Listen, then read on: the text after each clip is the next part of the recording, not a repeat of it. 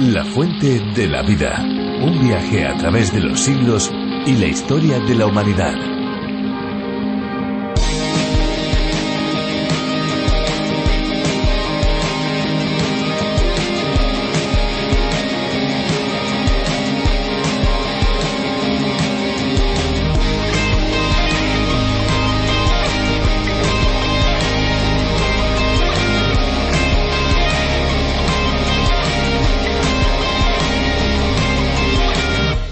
Orillas del lago Lehmann, en Suiza, se encuentra el castillo de Chillón, una fortaleza de larga historia que data del año 1536. Escritores como Victor Hugo, Lord Byron, Gustave Flaubert o Jean-Jacques Rousseau llegaron a utilizar este castillo como fuente de inspiración. Y razones la verdad es que no les faltaban. A día de hoy, una vez a la semana se reúne una asociación medieval que revive el ambiente de la época. En Italia, en la ciudad de Rapallo, se encuentra el antiguo Castello sul Mare Rapallo. Su nombre significa literalmente el antiguo castillo sobre el mar y nació como defensa en época de batallas con piratas y corsarios a mediados del siglo XVI. Bañado por el Mediterráneo, ha sido sede de varias instituciones. Hoy está considerado monumento nacional en Italia.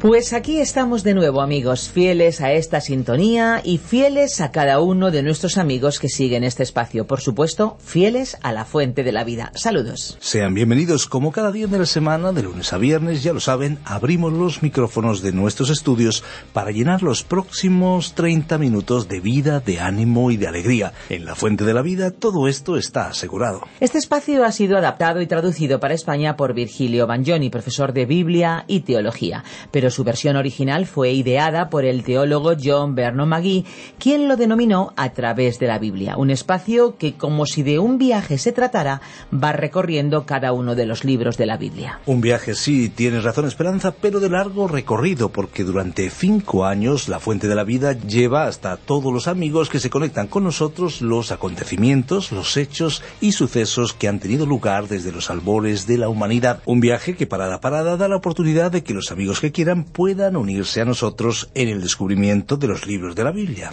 Pues sí, eh, va a ser muy interesante este viaje, este recorrido. Estén muy atentos amigos porque al finalizar nuestro espacio les vamos a dar la dirección electrónica a la que pueden escribirnos para solicitar los bosquejos y las notas del espacio de hoy. Se lo vamos a enviar completamente gratis. Claro que sí, además les recordamos que hay una aplicación que pueden buscar. Busquen a través de la Biblia la fuente de la vida y podrán descargarse esa aplicación para seguirnos día a día. Bueno, si les parece amigos, vamos a escuchar una canción que hemos seleccionado detenidamente para todos ustedes. Vamos a escucharla ya.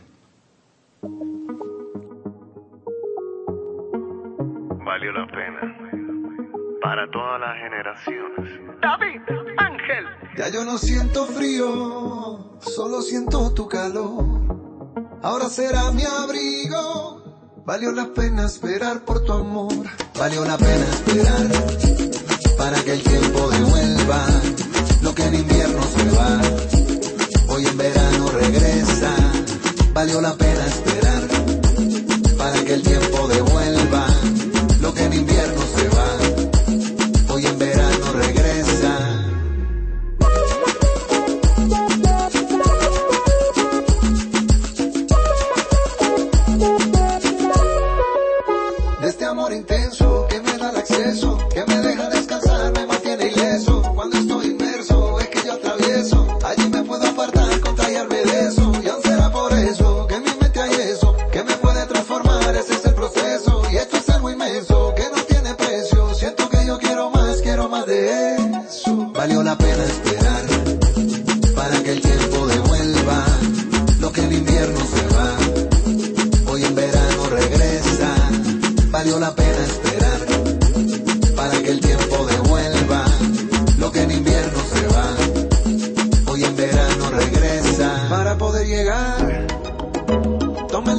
Que se tengan que tomar para poder reír. Dios tiene el control de todo para ser feliz, para poder llegar.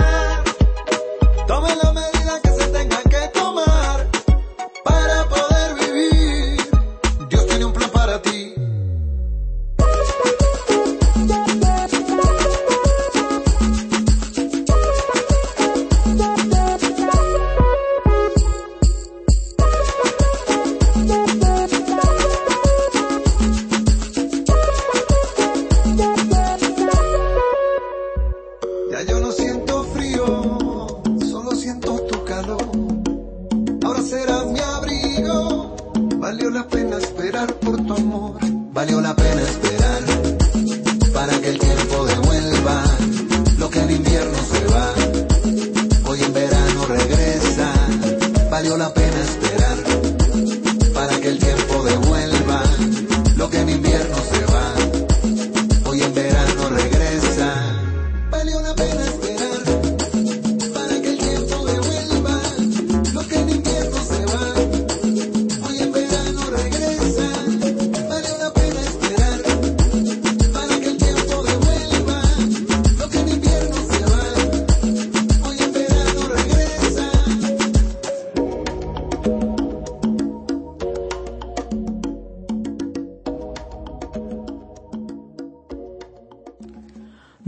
hurto o desvío son palabras que están relacionadas con una triste práctica muy común y muy extendida, por cierto, apropiarse de lo ajeno. Tanto el asalto a mano armada a un banco como la corrupción política o incluso tomar algo corriente que no pertenece a la persona son caras de una misma acción que provocan un gran problema en nuestra sociedad. Pero alguna vez eh, se ha parado a pensar en que Dios es el dueño de todas las cosas y en las implicaciones de cómo reaccionamos ante esta verdad. Descubrámoslo en el capítulo 3 del libro del profeta Malaquías. Le recuerdo nuestra web www.lafuentedelavida.com y nuestra aplicación multilingüe La Fuente de la Vida. También nuestra vía más inmediata de comunicación, que es el WhatsApp 601-203-265. 601-203-265. Escuchamos ya a Benjamín Martín. La Fuente de la Vida. Malaquías 3, versículo 8.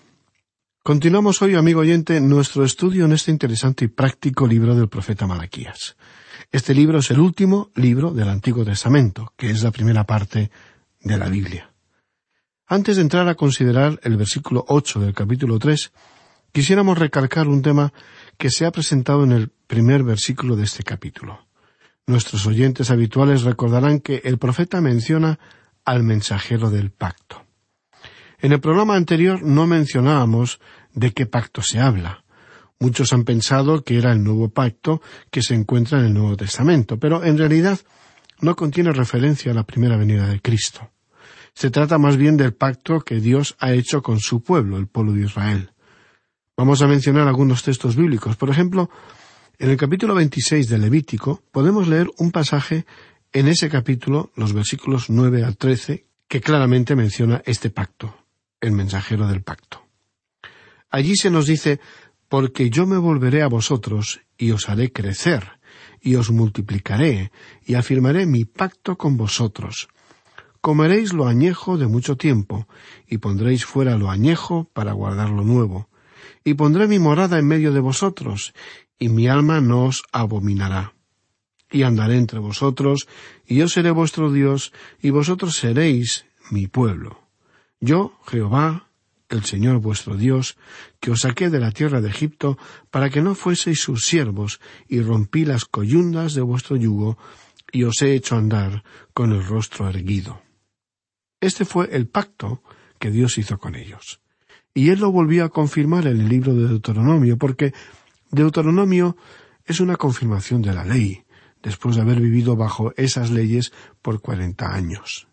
En este libro, en el capítulo cuatro y en el versículo veintitrés, leemos Guardaos, no os olvidéis del pacto de Jehová, el Señor vuestro Dios, que Él estableció con vosotros, y no os hagáis escultura o imagen de ninguna cosa que Jehová el Señor tu Dios te ha prohibido.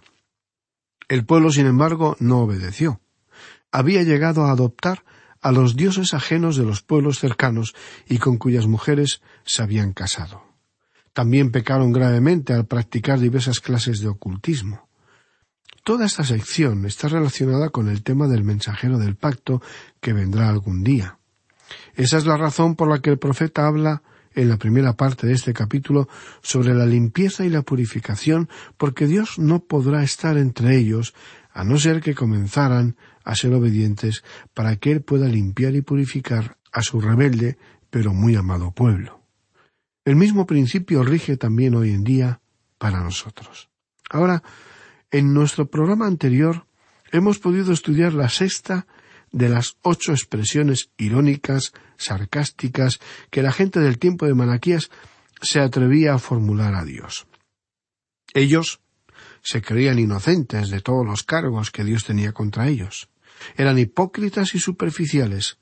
Cumplían solo con los requisitos mínimos y su corazón era rebelde. Dios, por medio de los profetas, les pidió reiteradamente que regresaran a Él, que se arrepintieran, porque Él los amaba. Pero el pueblo se sentía justificado por cumplir los ritos y las ceremonias establecidas, como leímos en el versículo siete. Sin embargo, amigo oyente, Dios les responde por el profeta Malaquías que cumplir con la ley no significaba que automáticamente él estaba satisfecho con ellos, por la sencilla razón que el corazón de su pueblo estaba alejado de él. Y hablando honestamente, amigo oyente, creemos que este principio también es aplicable a muchas personas que se llaman a sí mismas cristianas o creyentes. Si se cumplen con algunos requisitos morales y éticos, somos pacíficos aunque nos rebelemos ante las injusticias. Si practicamos ciertas obras de caridad, damos algo de lo que nos sobra a la Iglesia a la cual asistimos, todo ello nos hace creer que somos buenas personas, que no hacen daño a nadie y respetamos a todos. ¿Verdad que hemos escuchado ese argumento con frecuencia? Una autojustificación que nos hace sentir bien y no vemos ninguna necesidad de arrepentirnos porque somos buenas personas. Pero lo cierto es que Dios nos va a pedir a todos que nos arrepintamos. Realmente, cuanto más cerca estamos del Señor, su poderosa luz nos iluminará y nos mostrará todas las áreas de nuestra vida que están sucias y contaminadas. Cuando el pueblo le preguntó a Dios por medio del profeta Malaquías cómo deberían volver a él, Dios puso el dedo en la llaga. En asuntos espirituales que tienen que ver con nuestra alma eterna, es necesario que sepamos la verdad, aunque no nos agrade y nos duela. Si realmente anhelamos conocer más a Dios, estar cerca de Él, experimentar sus promesas, su cuidado y su protección como un verdadero hijo de su familia, entonces, estimado amigo oyente, Dios nos confrontará con la verdad sobre nosotros mismos.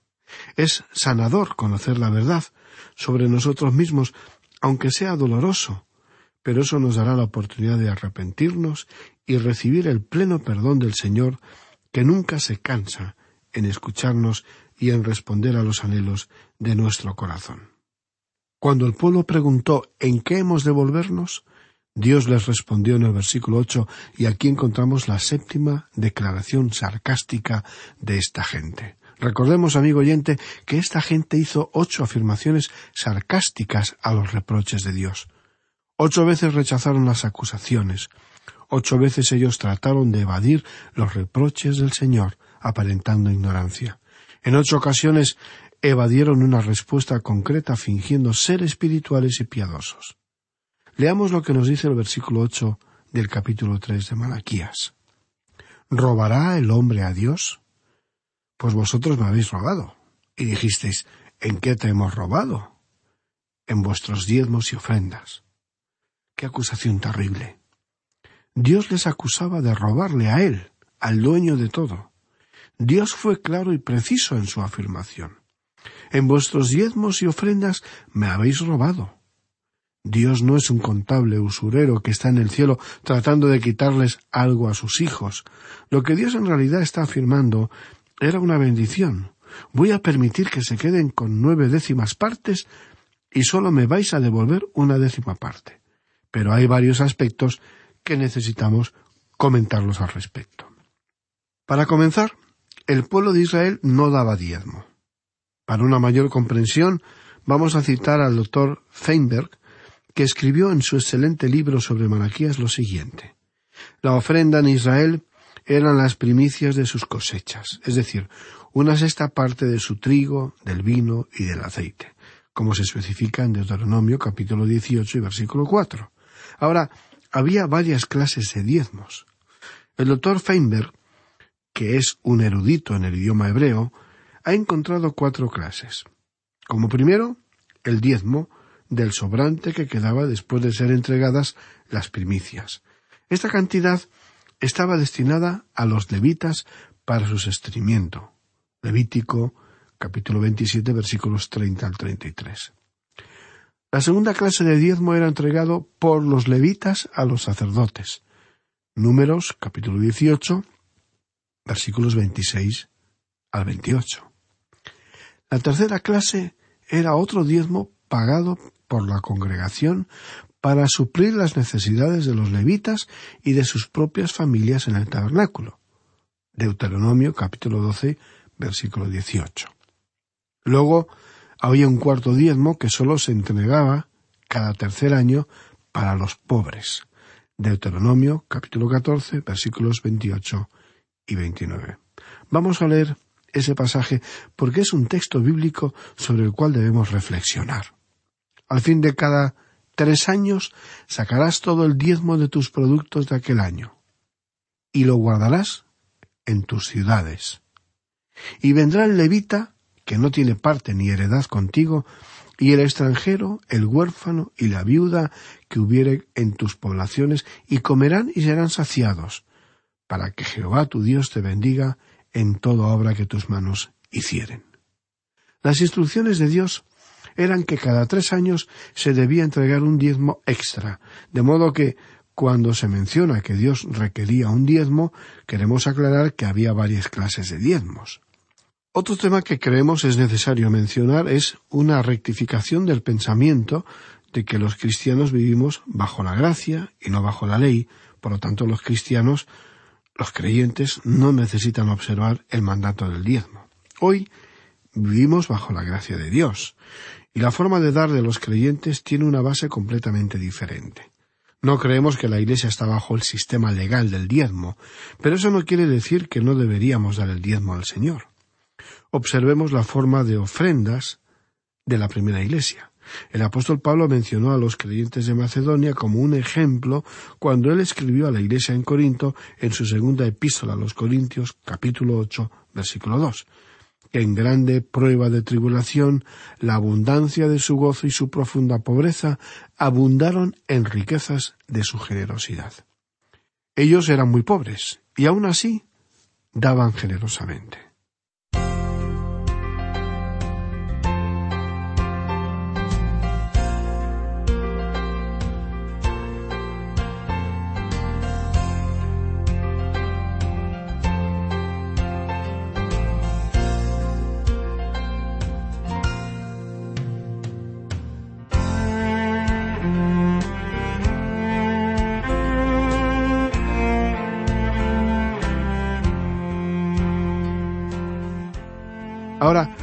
A continuación, el siguiente versículo 3 dice, Pues doy testimonio de que con agrado han dado conforme a sus fuerzas y aún más allá de sus fuerzas. O sea que ellos daban más allá de lo que en realidad podían.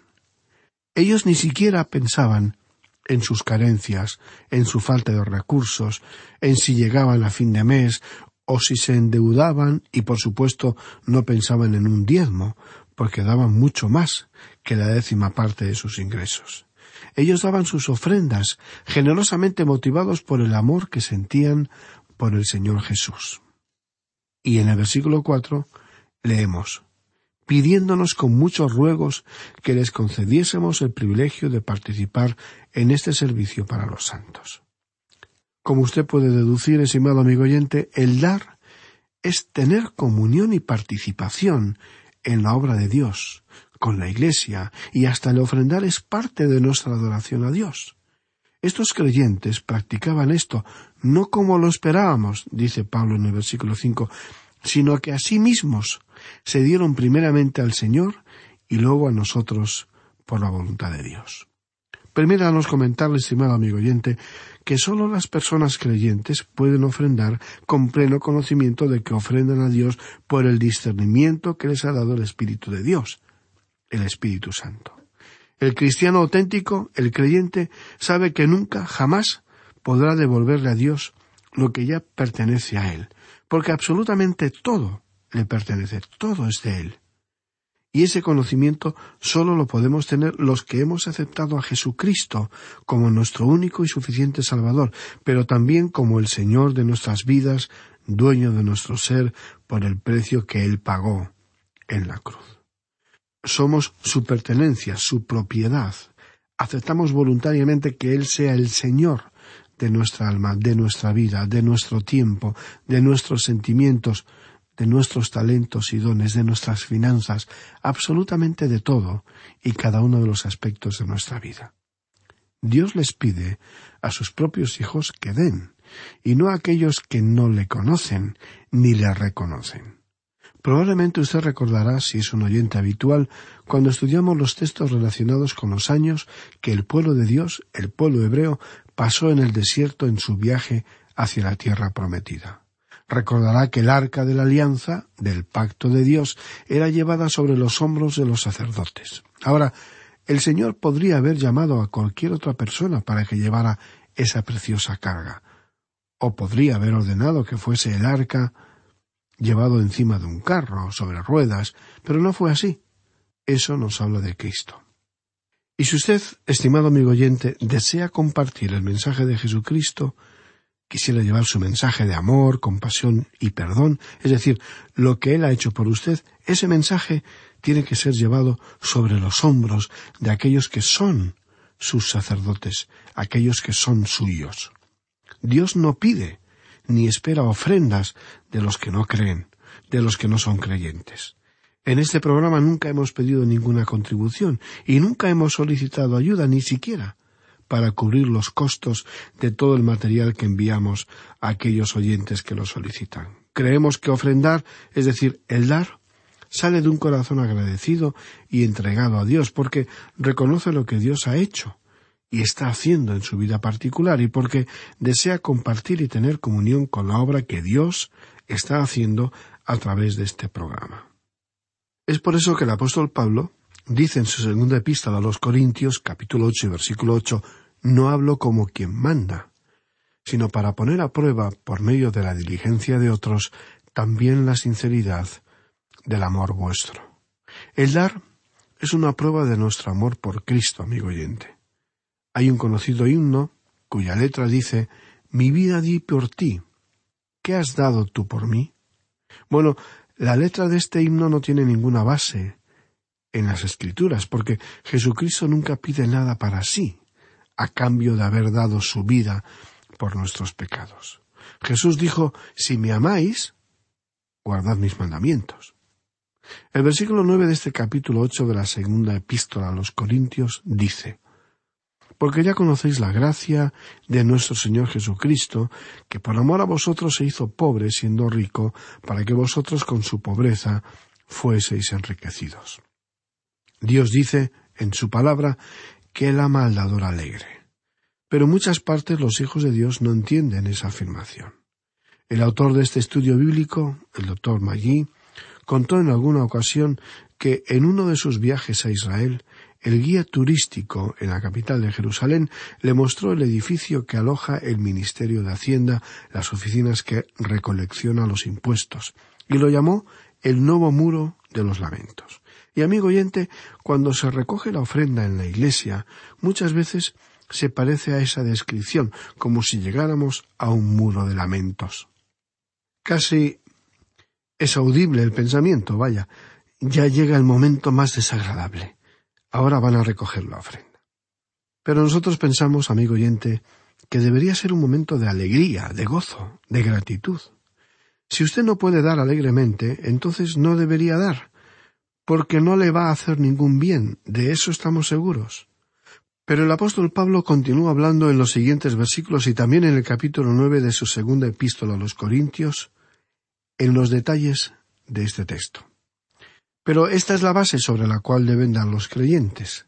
Es por esto que nosotros pensamos que los creyentes hoy, la mayoría que vivimos en una sociedad de afluencia, deberíamos estar dando más de lo que significaría un diezmo. Israel siempre había dado más de un diezmo, porque como vimos, Dios les ordenó dar hasta cuatro diezmos. El autor de estos estudios bíblicos, el doctor J. Berman McGee, contaba que cuando él era pastor de una iglesia en Texas, en los Estados Unidos, durante la época de la gran depresión financiera en ese país, había en su iglesia un miembro que tenía algunas responsabilidades. Posiblemente era la única persona que ganaba dinero en su negocio. Este hombre tenía una gran finca y acostumbraba a invitar al doctor Magui a cazar y a pescar en su propiedad. Cierto día estaban pescando y este hombre le preguntó Doctor Magui, ¿por qué usted no predica más sobre el diezmo? Y doctor Magui le contestó Porque no creo en esa práctica. Este hombre creía y ofrendaba su diezmo y cada vez que se juntaban le preguntaba sobre el mismo tema. Finalmente, el doctor Magui se cansó y le dijo lo siguiente. Hay muchos creyentes que podrían y deberían estar dando más del diezmo. Por ejemplo, En nuestra iglesia usted probablemente está ganando más dinero que cualquier otra persona. Lo cierto era que esta persona daba mucho dinero, pero cuando el doctor Maggi le dijo esto, el hombre le miró fijamente e hizo una mueca de desagrado. Después de esa conversación, contaba el doctor Maggi, que nunca más le volvió a preguntar acerca del diezmo. ¿Por qué? Porque estaba muy conforme en dar su diezmo y tranquilizaba así su conciencia. Pensaba que eso era todo lo que debería dar. Hay muchas personas que deberían estar dando más de un diezmo, amigo oyente. Pero cuando decimos que debería hacerlo, también queremos recalcar que no se debería ofrendar a menos que se haga por un sentimiento de amor hacia el Señor. Recordamos que el Señor Jesucristo preguntó ¿Robará el hombre a Dios? ¿Qué es lo que piensa usted en realidad? Bueno, como dijimos hace un momento, al finalizar el servicio religioso todos deberíamos salir felices por haber tenido el privilegio de ofrendar, por haber podido ofrecer a Dios lo que creemos sinceramente en nuestro corazón. Es una expresión de nuestro amor y gratitud por todo el amor que recibimos de Él, nuestro Señor y Salvador. Bueno, todo, absolutamente todo, le pertenece a Él. Por experiencia podemos afirmar que Dios ha bendecido y sigue bendiciendo a todo dador alegre, y Él nunca es deudor de nadie. Siempre Él nos devuelve más de lo que podemos entregarle a Él. Pero Dios siempre mira al fondo de nuestro corazón y sabe perfectamente la motivación que impulsa nuestro dar, nuestra ofrenda. Lo único válido para Dios es nuestro amor, y no es la cantidad de la ofrenda. Es el amor con el que se la ofrecimos lo que cuenta en la eternidad. Esa es la única forma en que Él acepta una ofrenda. Bien, amigo oyente, vamos a detenernos aquí. Continuaremos con este mismo tema en nuestro próximo programa. Esperamos contar con su presencia y nos permitimos sugerirle que lea todo el capítulo tres para así poder comprender en profundidad el tema que trataremos. Seguimos pidiendo al Señor su presencia cercana y real en su vida para que también usted pueda experimentar la dulzura de su amor, la paz de su perdón y la guía para el camino de su vida. Será pues hasta nuestro próximo programa, amigo oyente, que Dios le bendiga, es nuestra ferviente oración.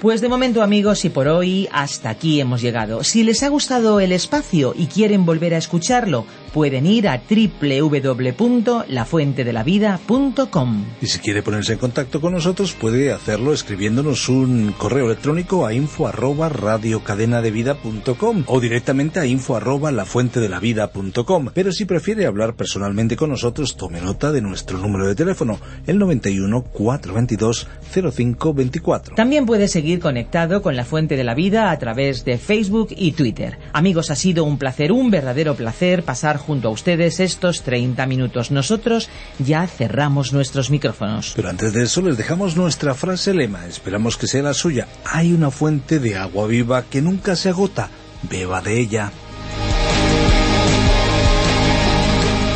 Este ha sido un programa de Radio Transmundial producido por Radio Encuentro, Radio Cadena de Vida.